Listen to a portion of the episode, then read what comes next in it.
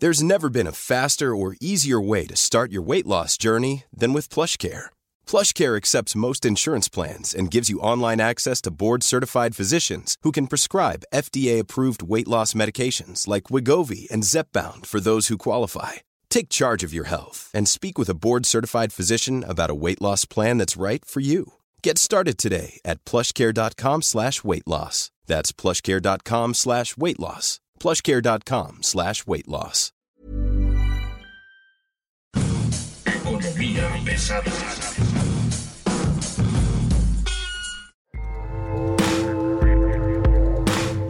Bienvenidos, bienvenidas, bienvenides. Este es Economía Pesada. Mi nombre es Luis Carriles, arroba Luis Carrujos. Y bienvenidos a la zona donde el silencio es lo de menos, porque los problemas llegan solos. Y bueno, hoy nos acompaña el director de Ursus Energy, la consultoría especializada en temas del sector energético, mi querido y nunca bien ponderado Santiago Arroyo. ¿Cómo estás, Santiago?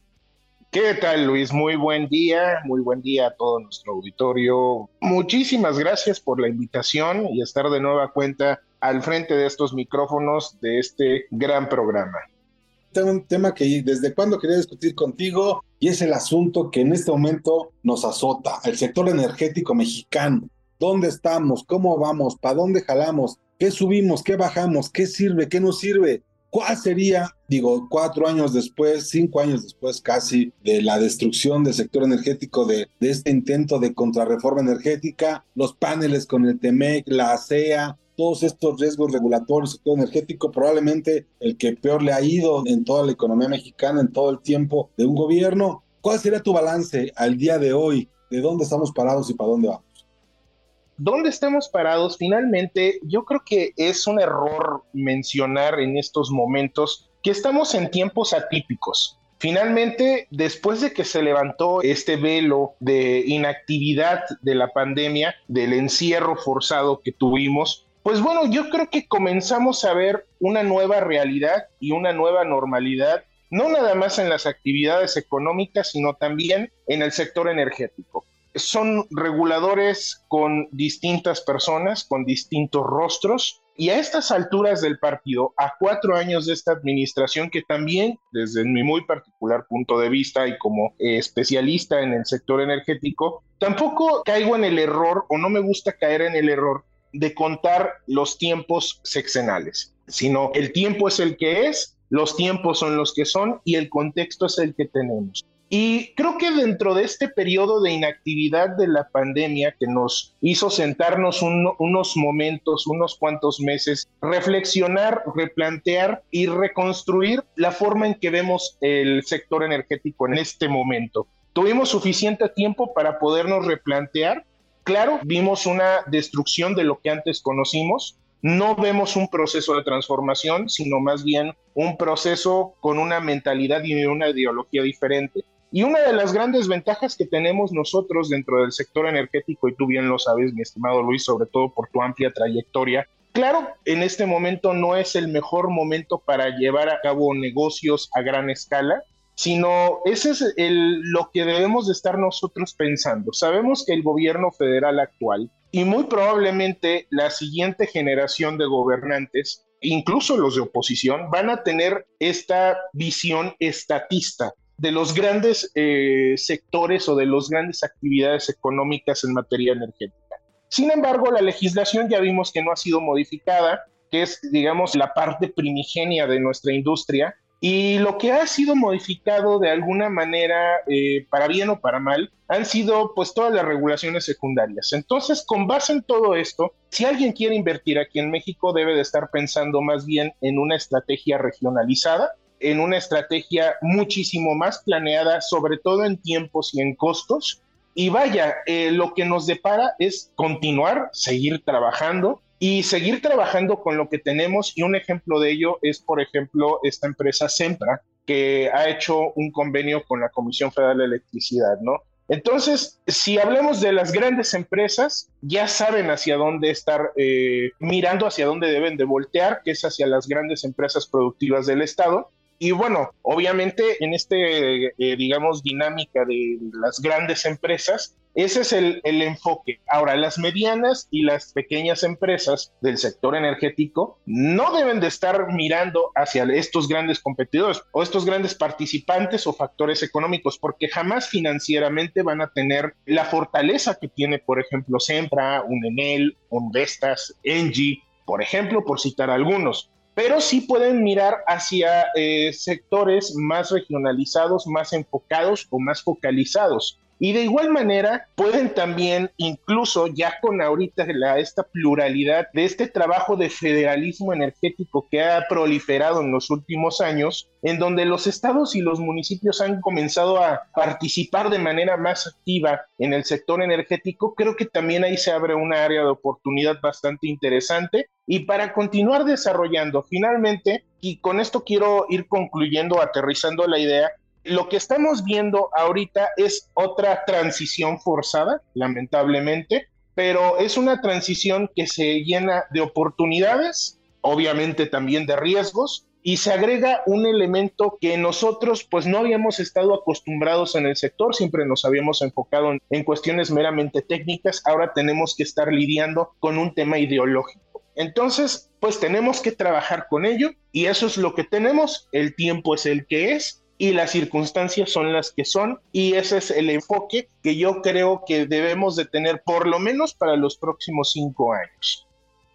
Estábamos acostumbrados a un sector que era valorado en sus propios términos, ¿no? Necesidades de transmisión, necesidades de generación, necesidades de distribución. En el caso de electricidad, en el caso de hidrocarburos, pues cuánto tienes que producir, cuánto tienes que importar, qué es más barato, cómo es mejor, el combate al guachicoleo, cómo lo enfrentas, ¿no? Entonces todo este paradigma que se tenía, digamos, hasta diciembre de 2018 cambia, como tú bien mencionas, con un elemento que nunca se había tomado en cuenta probablemente en los últimos 30 años, y es este elemento ideológico. Siempre se había pensado en cómo el sector energético podría ser una palanca de desarrollo para todos, dejando atrás un poco la historia o la triste historia de los ochentas, donde el petróleo era la llave de cambio, era la palanca de desarrollo, era la piedra de toque del país. El tema es que ahorita enfrentamos cosas muy diferentes, como por ejemplo los paneles comerciales con Estados Unidos, que además se van sumando cada vez más cosas. Primero se empezó con el tema automotriz, luego salió el tema de alimentos ahora, y tenemos pendiente el asunto del sector energético, ¿no? Los paneles comerciales por o derivados de las diferenciaciones que el Estado o el gobierno mexicano hace para con las empresas productivas del Estado en contra de la competencia y en contra de los socios comerciales, ¿no? Entonces, ¿Tú cómo ves esta parte que yo creo que vez estamos más cerca y, debe estar ya por reventar, ¿no? ¿Qué va a pasar con el sector energético mexicano en los paneles comerciales?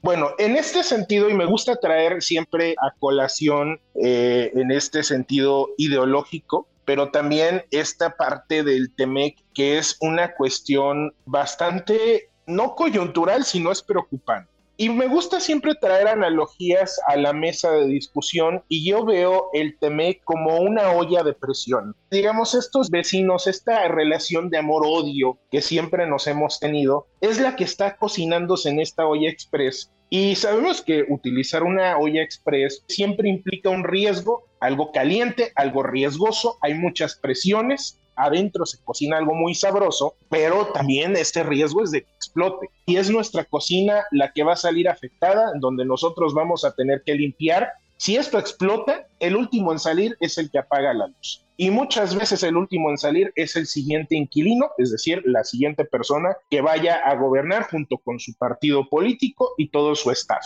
Entonces, esta situación pues es un riesgo inminente y todo lo que conlleva, porque finalmente limpiar todo este reguero en esta analogía culinaria, pues implica un gasto impresionante para poder limpiar la cocina, arreglar la olla express y arreglar la propia cocina en los daños que pueda sufrir. Sin embargo, hay que tomar en consideración un punto bien interesante que sucedió entre los tres países y que trae una coyuntura política bien interesante. Los tres países están en periodo electoral. Yo por lo que veo, más allá del fuego, vieron que la olla estaba súper caliente y atemperaron en un afán de que el de atrás paga. La administración Biden ahorita pues en cualquier momento nos puede subir el fuego. La administración Trudeau puede hacer exactamente lo mismo. Y obviamente nuestro camarada licenciado presidente también puede hacer lo mismo en uno de sus arrebatos ideológicos y viscerales que tiene de manera concurrente. Entonces, esta situación puede desbordarse en cualquier momento porque al final del día, y es algo que se me olvidó mencionar, es que también estamos viendo a la energía y al sector energético como un arma política y no nada más por esta administración. Ya vimos que el señor Bartlett pues lo utiliza básicamente como un arma política, lo ha estado utilizando de manera también muy hábil el señor Adán Augusto y ni se diga el presidente de la República.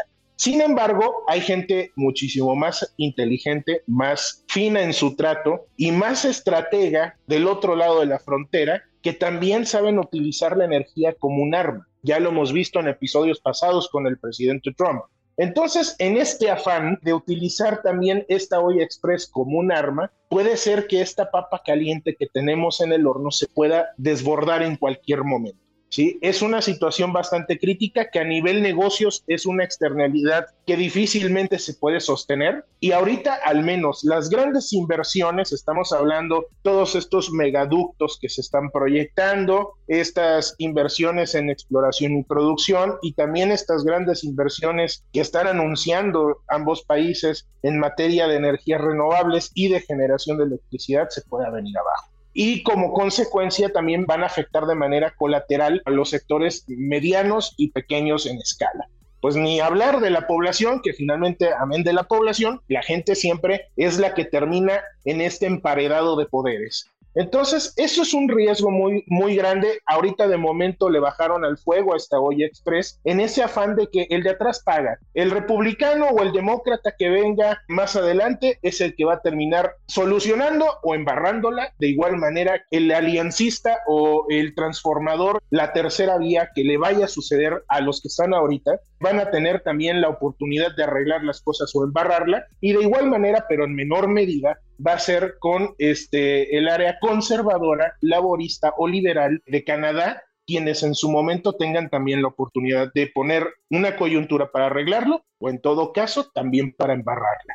Entonces, vamos a ver qué sucede. Finalmente, hay que estar muy atentos en este tema del TEMEC, porque no todo se ha acabado. Este año puede ser bueno, puede ser malo, pero siempre las cosas pueden ser peor y en el año 2024 las cosas se van a poner también bastante complicadas, sobre todo porque ese año precisamente es año electoral en Estados Unidos y también en México.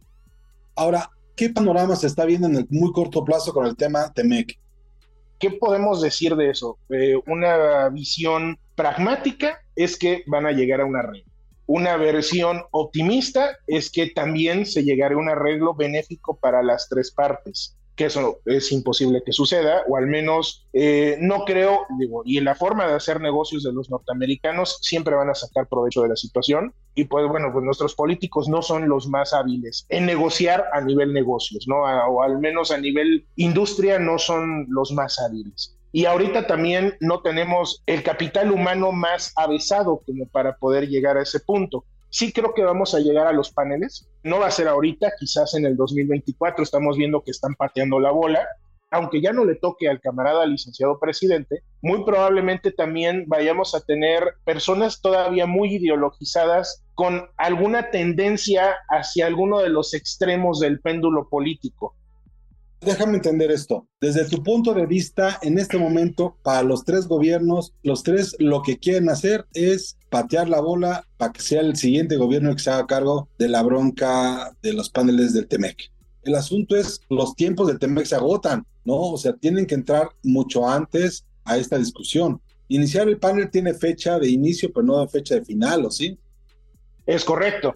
Por eso yo te digo, vamos a llegar al punto de que se inician los paneles, pero ya en estos paneles, ya entrando en materia de, la controversia de carácter, digamos, cuasi jurisdiccional, ahí es donde vamos a encontrar estas coyunturas que van a poner en serios apuros sobre todo al gobierno mexicano, porque hay que recordar que quien invitó a la fiesta, pero también está desinvitando a todo mundo, es el gobierno mexicano.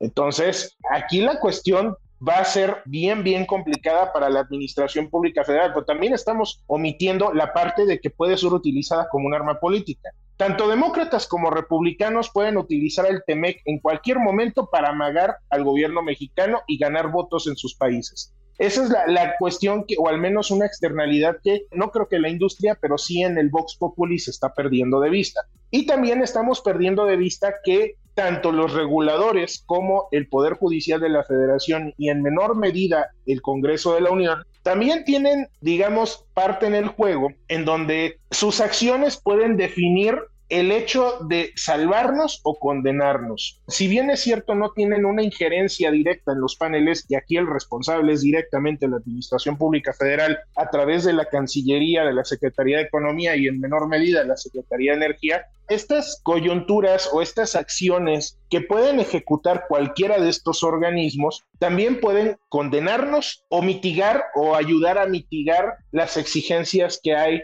por parte de los norteamericanos y básicamente también por parte de los canadienses, que son técnicamente cuatro, ¿no? Son cuatro exigencias. Bueno, la primera son las reformas a la ley de la industria eléctrica. La segunda son todo el tratamiento preferencial que se le da a petróleos mexicanos y CFE por parte de la Comisión Reguladora de Energía. La otra es el tema de petrolíferos, almacenamiento, calidad de productos y también el trato preferencial que se le da a Pemex específicamente por su procesamiento o bueno, el resultado de procesamiento en el Sistema Nacional de Refinación, que ahí es donde pues la CRE le ha estado dando preferencia y también el otro regulador menos mencionado, pero que es el que ha causado también muchos dolores de cabeza, que es la CEA. Y finalmente tenemos el problema del gas natural, este oficio que salió de Secretaría de Energía ordenando a Senagas de alguna manera darle preferencia a CFE Energía y a Pemex Transformación Industrial, que bueno, esta última parte ya también en tribunales se ha echado para atrás y está languideciendo. Entonces, en cualquier momento este punto quedaría inacabado y ahí es donde viene la importancia del juego del Poder Judicial de la Federación y también de los participantes del mercado. Entonces, eh, también en el tema de la ley de la industria eléctrica, sabemos que también es latente, ya está en la lista de los asuntos a tocar por parte tanto de la segunda sala como del Pleno, de los asuntos todavía pendientes y con esta nueva, nueva administración que hay en el Poder Judicial de la Federación, pues también hay un panorama bastante positivo y ahí estaríamos de alguna manera también mitigando, no estoy diciendo que estaríamos curando, sino estamos mitigando también parte de los efectos adversos de la legislación que fue modificada en el año 2020-21. Yo entiendo que la única manera de evitar un panel comercial con Canadá y con Estados Unidos es cumpliendo con lo pactado en el TEMEC. Tú cumples con lo pactado en el TEMEC y te quitarías de broncas, no tendrías ningún problema Vamos a dejarlo más sencillo, mi querido Luis, ni siquiera eh, cumpliendo con lo pactado en el TEMEC, cumpliendo con lo que está establecido en la ley de la industria eléctrica y en la ley de hidrocarburos y obviamente en la Constitución y en la ley federal de competencia económica. ¿Por qué tú crees que el gobierno de la 4T de pronto se le olvidó lo que firmaba? Como si no se hubiera dado cuenta de lo que había firmado desde el principio. ¿Por qué esa idea de como si fuera el olvido de lo que estaba haciendo? Primero, tenemos un elemento ideológico. Viene a jugar la política, es, digamos, un participante más en la industria, lamentablemente. Y sabemos que la política no es nada inteligente, así como muchos de quienes la practican. Y sabemos que el presidente tiene fama de ser un político de gran envergadura. Entonces, a mayor medida de la política o de la experiencia política, menor medida en la habilidad de negocios y en la habilidad de industria. Entonces, eh, eso pues al menos aquí en México así sucede. Y el político aquí en México dice una cosa y se desdice de otra. El presidente también es el más claro ejemplo de ello, y ya ni digamos de sus funcionarios. Ese es el gran problema sí que tenemos, que entraron los políticos a meter sus manos a una industria que pues siempre se mantuvo al margen de todos los cambios políticos y que ahorita pues ya estamos viendo cómo los políticos al meter sus manos pues se descarrila este tren del progreso que era la industria energética del país. Yo concluiría con algo, me da la impresión de que teníamos un gran avance en lo que estábamos haciendo y de pronto lo que ocurrió fue estamos no sé si chocando nada más o si vamos en plena reversa yo creo que este, sí nos dimos un porrazo de bruces en el camino. Hay quienes sí metieron reversa. Yo creo eh, el sector gasolinero es uno de ellos que está metiendo reversa, lamentablemente. Pero otros sectores están como muy, muy afanosos en darle la vuelta a este obstáculo. Y eso es algo que se celebra.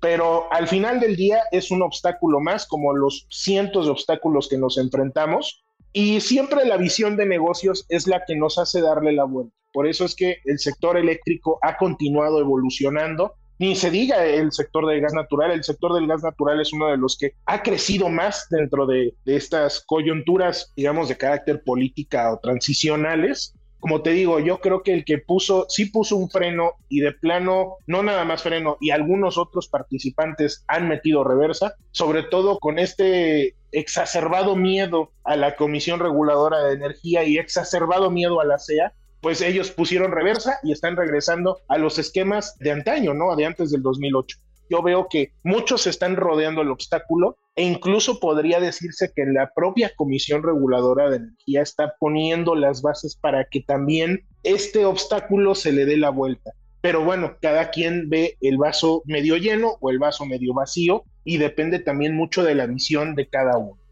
Yo te voy a decir que yo nada más veo el vaso, pero bueno. Muchas gracias, querido Santiago, director de Ursus Energy, una de las consultorías más interesantes que hay en el sector energético. Muchas gracias. No, muchísimas gracias, mi estimado Luis. Un placer estar acompañándote este día aquí. Pues esta es Economía Pesada, le agradecemos mucho el favor de su atención, suscríbase con nosotros, diviértase con nosotros. Si algo no lo entiende, avísenos, aquí de todo lo vamos a hacer más bolas. Muchas gracias, hasta luego.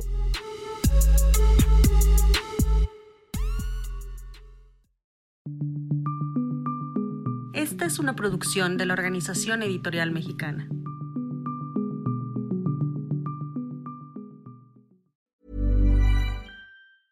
Planning for your next trip? Elevate your travel style with Quince. Quince has all the jet setting essentials you'll want for your next getaway, like European linen, premium luggage options, buttery soft Italian leather bags, and so much more. And it's all priced at 50 to 80% less than similar brands. Plus, Quince only works with factories that use safe and ethical manufacturing practices. Pack your bags with high-quality essentials you'll be wearing for vacations to come with Quince. Go to quince.com slash trip for free shipping and 365-day returns.